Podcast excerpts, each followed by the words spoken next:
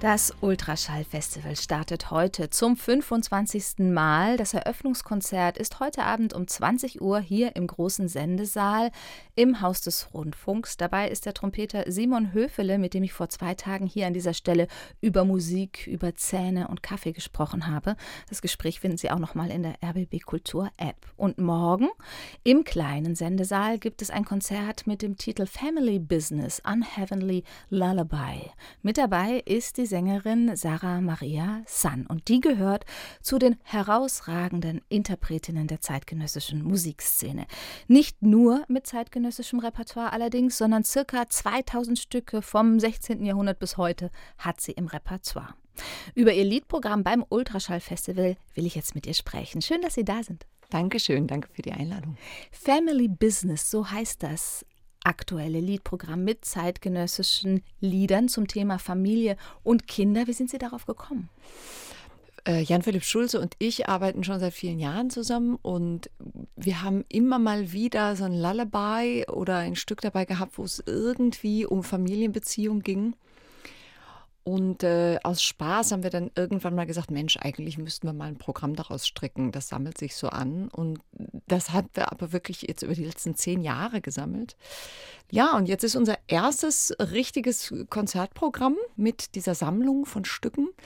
Und im Februar werden wir es dann in Bremen aufnehmen und das dann auch auf einer CD rausbringen. Unter dem gleichen Titel, denke ich. Ja, Titel wahrscheinlich auch Family Business oder Unheavenly Lullaby. Unheavenly Lullaby ist auch der Titel von einem der Stücke des Programms von Marco Di Bari.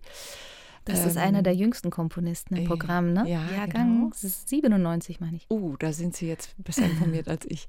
All diese Stücke drehen sich um äh, eigentlich Beziehungen innerhalb der Familie, die ziemlich schief gehen und eben immer um Eltern-Kinder-Beziehungen, die schief gehen oder um die Unmöglichkeit der perfekten Kindererziehung. Alle Stücke sind eigentlich aus Elternsicht getextet, bis auf die vier kleinen Miniaturen von Eisler und Dessau, die Zeitungsausschnitte und das Kindergebetchen sind äh, ja bekannt und die sind aus Kindersicht.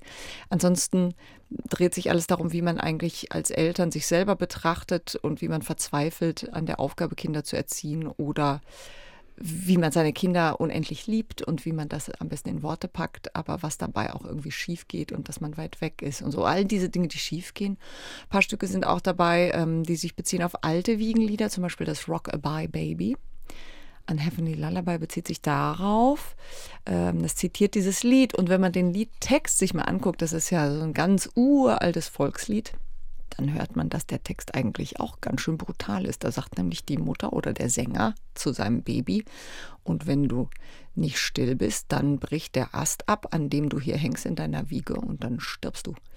Also diese alten Wiegenlieder waren auch alle nicht so heilig und so schön. Nee, nein, nein, nein. Da gibt es aber auch ganz neue Texte von Nora Gomringer von 2020-21, ein Liederzyklus, So sieht's aus. Ähm, vertont hatte die Gedichte Andrea Lorenzo Scartazzini. Wie klingt denn das?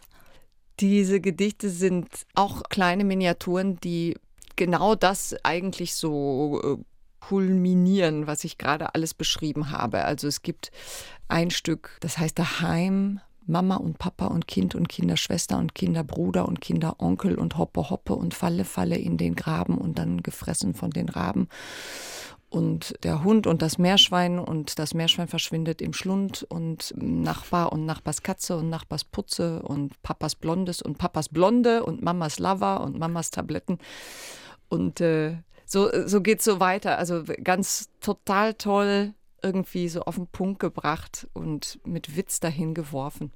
Die Texte, so. ja. Und, und musikalisch ist es dann auch so filigran und schnell, wie Sie es gerade vorgetragen haben?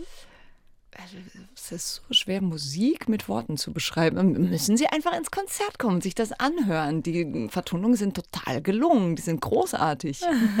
okay, dann werden wir das genau so tun. Jan-Philipp Schulze, der ist Liedpianist in ihrem Programm. Liedpianist sage ich lieber als Liedbegleiter, denn die Pianisten gestalten ja auch beim Lied, die begleiten ja nicht nur. Woher kennen Sie denn einander? Ui, ähm, wir sind zusammengebracht worden von Katja Schäfer für Lied und Lyrik vor vielen, vielen Jahren. Oh, Philipp. wann haben wir uns das erste Mal getroffen? Aber jedenfalls, das war gleich so ein Match in Heaven und seitdem arbeiten wir immer wieder zusammen. Es ist über zehn Jahre her, weit über zehn Jahre. Sie singen ja Lieder aus fünf Jahrhunderten. Erfordern denn die Epochen jeweils andere Herangehensweisen bei Ihnen oder ist da jedes Lied tatsächlich ja ein Einzelstück, auf dem man sich ganz, auf das man sich so ganz neu einlässt? Ja, unbedingt. Also es erfordert schlicht auch andere Techniken mit der Kehle und andere muskuläre Arbeit. Und äh, da ich das jetzt schon viele Jahre mache, bin ich da eigentlich ganz versiert und schnell in der Umstellung. Und das macht mir auch eigentlich den meisten Spaß, wenn ich verschiedene Techniken anwenden kann und das auch möglichst vielleicht sogar in einem Stück äh, verbinde. Denn dadurch klingt nicht eine Stimme wie eine Stimme, sondern wie 100 Stimmen. Und das ist eigentlich das, was mir am meisten Spaß macht. Woher kommt denn bei Ihnen der Schwerpunkt auf zeitgenössische Musik? Sie singen ja auch in zeitgenössischen Opern. Weil ich oft den Inhalt dieser Musiktheater viel, viel spannender finde. Also die Textinhalte. Ich bin ein leichter lyrischer Sopran mit Koloraturfähigkeit. Also da wäre ich so eine typische Blonde oder so gewesen. Vielleicht eine Pamina. Mozart. Mozart. Dann vielleicht. Wäre nix was Mozart? Ach nee, also ist ja furchtbar langweilig. Also nein, um Gottes Willen, das hätte ich wirklich. Äh, also ich kann das schon irgendwie gutieren, finde das auch ganz hübsch und so, aber für mich zu machen, für meine Lebenszeit, die ich darauf verwende, wäre das auf keinen Fall was gewesen. Als ich dann zeitgenössische Musik kennengelernt habe, habe ich war ich sofort Feuer und Flamme, weil diese Vielschichtigkeit, diese vielen Ebenen, die da übereinander oft geschichtet werden, die ja allein schon die große Dissonanz des späten 20. Jahrhunderts. Ja? Also das entspricht ja viel mehr unserer Lebensrealität. Auch die Dichte die an Informationen, die Informationsfülle, die man in zeitgenössischer Musik kriegt, ist ja viel entsprechender meinem Leben, meinem Alltag, ähm, dem, was ich wahrnehme, dem, wie wir alle Welt wahrnehmen. Mhm. Aufgewachsen sind Sie auf einem Bauernhof, haben zuerst habe ich recherchiert gefunden, Gitarre äh, gelernt und gespielt und dann irgendwann Gesangsunterricht dazugekommen. Wie alt waren Sie denn, als Sie gesagt haben, ich will Sängerin werden und das zu meinem Beruf machen? Also meine Mama erzählt mir immer, dass ich mit fünf Jahren gesagt oder behauptet habe, ich werde mal Gitarrenprofessorin. ich kann mich aber wirklich nicht daran erinnern. Aber ich wusste auf jeden Fall schon immer, immer, immer, dass ich Musikerin werde. Ich weiß nicht, warum ich das wusste. War einfach so. Und dann habe ich mit neun richtig mit Gesangsunterricht angefangen und so. Und dann habe ich das so parallel ist gemacht. Ist das nicht früh? Sagt man denn nicht, das ist so ein bisschen früh für eine Kinderstimme? Ja, ich hatte eine ganz tolle Lehrerin, Frau Schröder, die hat mich wirklich sehr toll gefördert. Frau Schröder in Werne äh, hat das ganz behutsam gemacht und dann haben wir eine Zeit lang ausgesetzt, als so durch die Pubertät ähm, erstmal da viele hormonelle Umstellungen auch waren. Und dann habe ich wieder angefangen, ja, und dann habe ich mich nach dem Abitur entschieden, dass ich eigentlich mit dem Gitarrenrepertoire so ziemlich durch war, klassische Gitarre. Da wäre jetzt dann nicht mehr so viel gekommen. Und das Gesangsrepertoire hört ja nie auf. Also dieses Universum, das ist ja gigantisch. Und da wusste ich dann ganz schnell, ja, also da gehe ich in die Richtung weiter. Hm. Fatma Said, auch Sopranistin, die sagt, Singen, das sei nicht nur ein Beruf, sondern auch ein Lebensstil, weil alles, was man tut, die Stimme beeinflusst. Wie, wie sehen Sie das? Ja, würde ich schon zustimmen. Also, aber nicht in dem Sinne, dass ich jetzt mein Leben lang auf Schokolade verzichtet habe oder so oder keine Nüsse essen würde vorm Konzert. Wobei äh, das sicherlich für manche Menschen richtig ist, das zu tun. Also wenn man jetzt eine fette Puccini-Partie vor sich hat oder so, dann sollte man schon sehr auf sich aufpassen. Aber bei mir ist äh, natürlich so, dass das alles eins ist. Also mein Leben und Musik machen, das, das würde ich ja nie trennen. Das ist ja, gehört ja alles zusammen. Ist auch bei zeitgenössischer Musik vielleicht dann auch anders, oder? Als bei jetzt klassischen Partien? Dass man sich da als Sängerin so streng, das habe ich von so vielen Sängerinnen gehört, dass, dass sie sich so streng eben vom Leben tatsächlich fernhalten, um das Leben auf der Bühne leben zu können. Ja, das wäre für mich auch nie in Frage gekommen. Auch, aber es gibt ja Gott sei Dank auch bei den Opernsängerinnen, ähm, Teresa Stratas oder so, da gibt es ja auch Gott sei Dank viele Beispiele, wo das nicht der Fall war. Ich finde, dafür ist das Leben zu vielfältig um uns rum. Ich hätte mich nicht einsperren wollen in so einen Elfenbeinturm. Wir können sie jetzt auf RBB Kultur auch hören mit einem Stück von Dieter Schnebel, das er für Sie 2016 komponiert hat für Gesang und Perkussion. Was können Sie uns dazu kurz mitgeben? James Joyce hat ja über viele Jahre an Ulysses geschrieben und hat dann, wie er das auch plante, das am, ich glaube, das war der 19. 19. Februar zwei, äh, 1920, glaube ich, ne, ist es fertig geworden. Und ich habe dann beschlossen, dass ich dieses Stück von Dieter Schnebel genau 100 Jahre später auf CD veröffentliche. Und ja, das haben wir auch hinbekommen. Das war, ist eine Verneigung vor Ulysses. Das ist eine Verneigung vor, vor Dieter Schnebel auch, der ja leider verstorben ist vor wenigen Jahren. Dieter hat den Stream of Consciousness eingebracht in dieses Werk, in dem wir das komplett einmal das letzte Kapitel der Molly Bloom gelesen haben. Er das dann im Fast Forward mit einigen verlangsamten Stellen durchrauschen lässt und das wird überlagert von Live-Acts, die ich mache und von Perkussionen und noch von so Sinustönen, die von der Elektronik dazu gespielt werden. Also das Ganze ist äh, eigentlich fast wie ein Hörspiel gebaut in der Aufnahme. Es gibt sehr viele Räumlichkeiten, unterschiedliche, die wir da versucht haben darzustellen, wie Molly Bloom eben einmal im Schlafzimmer, einmal in der Küche, einmal auf dem Klo ist. Brought her as a girl. And I flower of the mountain. Yes, and how he kissed me under the Moorish wall, and I thought, well, as with him as another. And I asked with my eyes to ask again, yes, yes, and then he asked me what I used to say, yes, my mountain flower. And first I put my arms around him, yes, and drew him down down to me so he could feel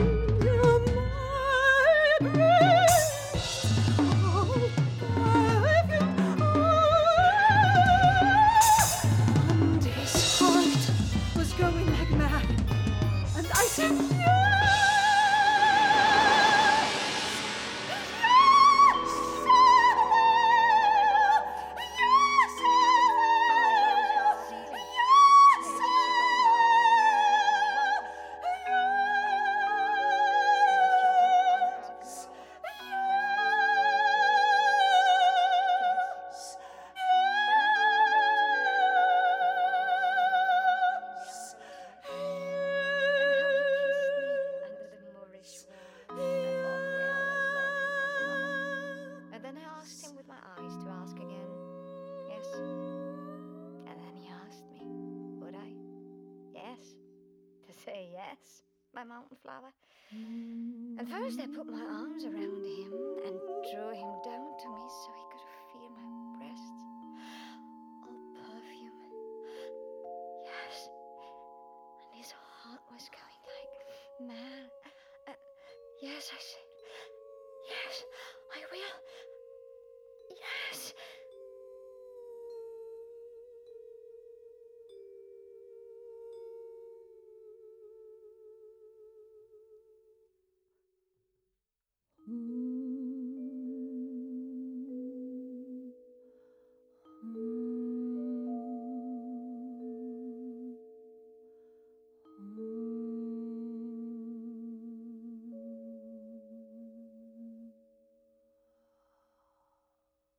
Sarah Maria San ist bei uns auf RBB Kultur im Studio. Beim Ultraschallfestival im kleinen Sendesaal gibt sie morgen hier im Haus des Rundfunks mit ein Liedprogramm, ein Konzert. Family Business heißt es.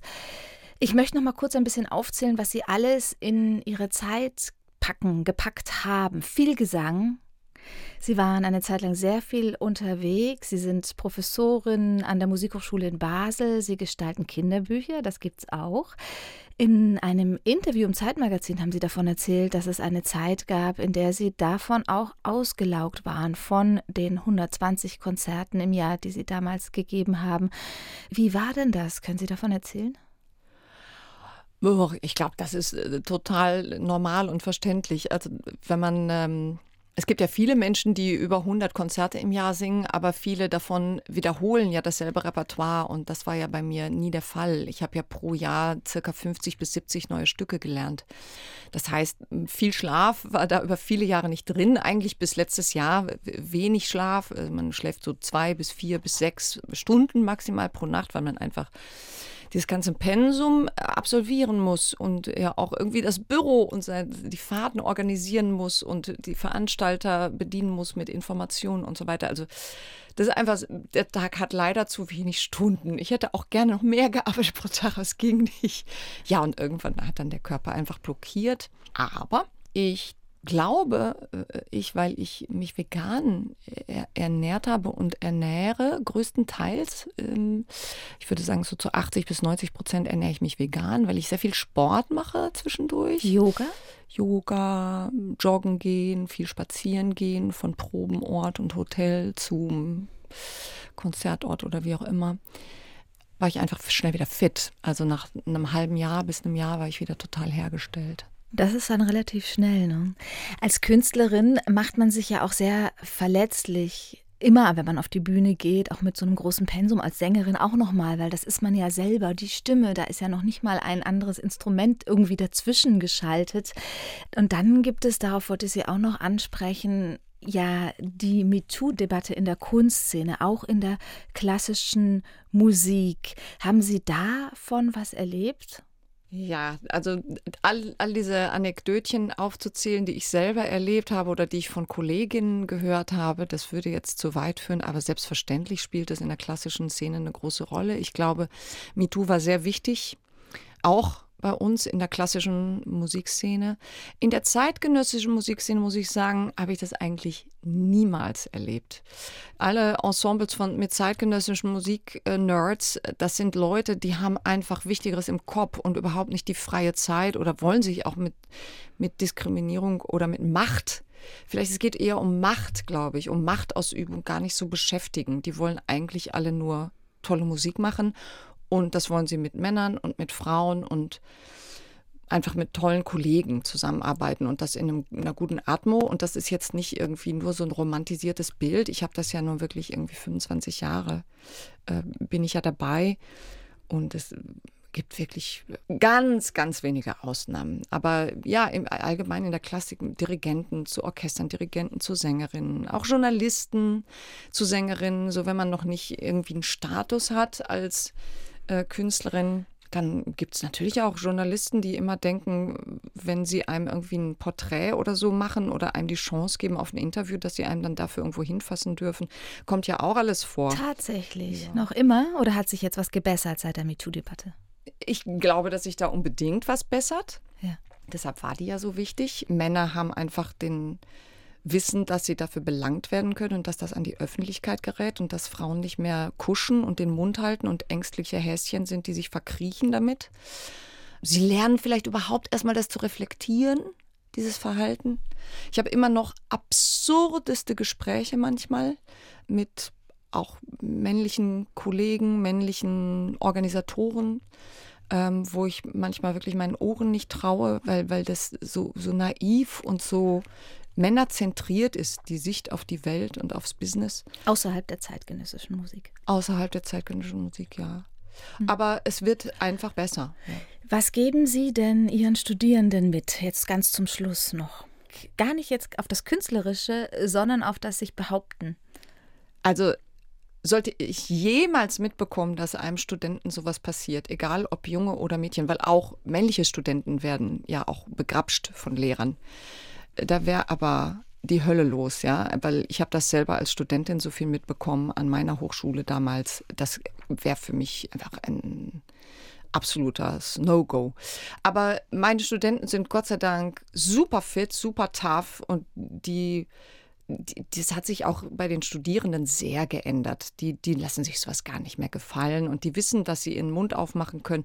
Es hat sich in wenigen Jahren und mit so wenigen Mitteln eigentlich, hat sich das Selbstbewusstsein für junge Mädchen so derartig gewandelt. Also das ist ein großer Fortschritt in der Gesellschaft. Sagt Sarah Maria San. Vielen Dank auf Ihren Besuch heute auf RBB Kultur. Und wenn Sie Sarah Maria San jetzt im Konzert erleben wollen, das geht sehr bald schon, morgen nämlich bei uns im Haus des Rundfunks im kleinen Sendesaal. Um 21.30 Uhr geht's los. Toi, toi, toi und alles Liebe Ihnen. Vielen Dank fürs Gespräch.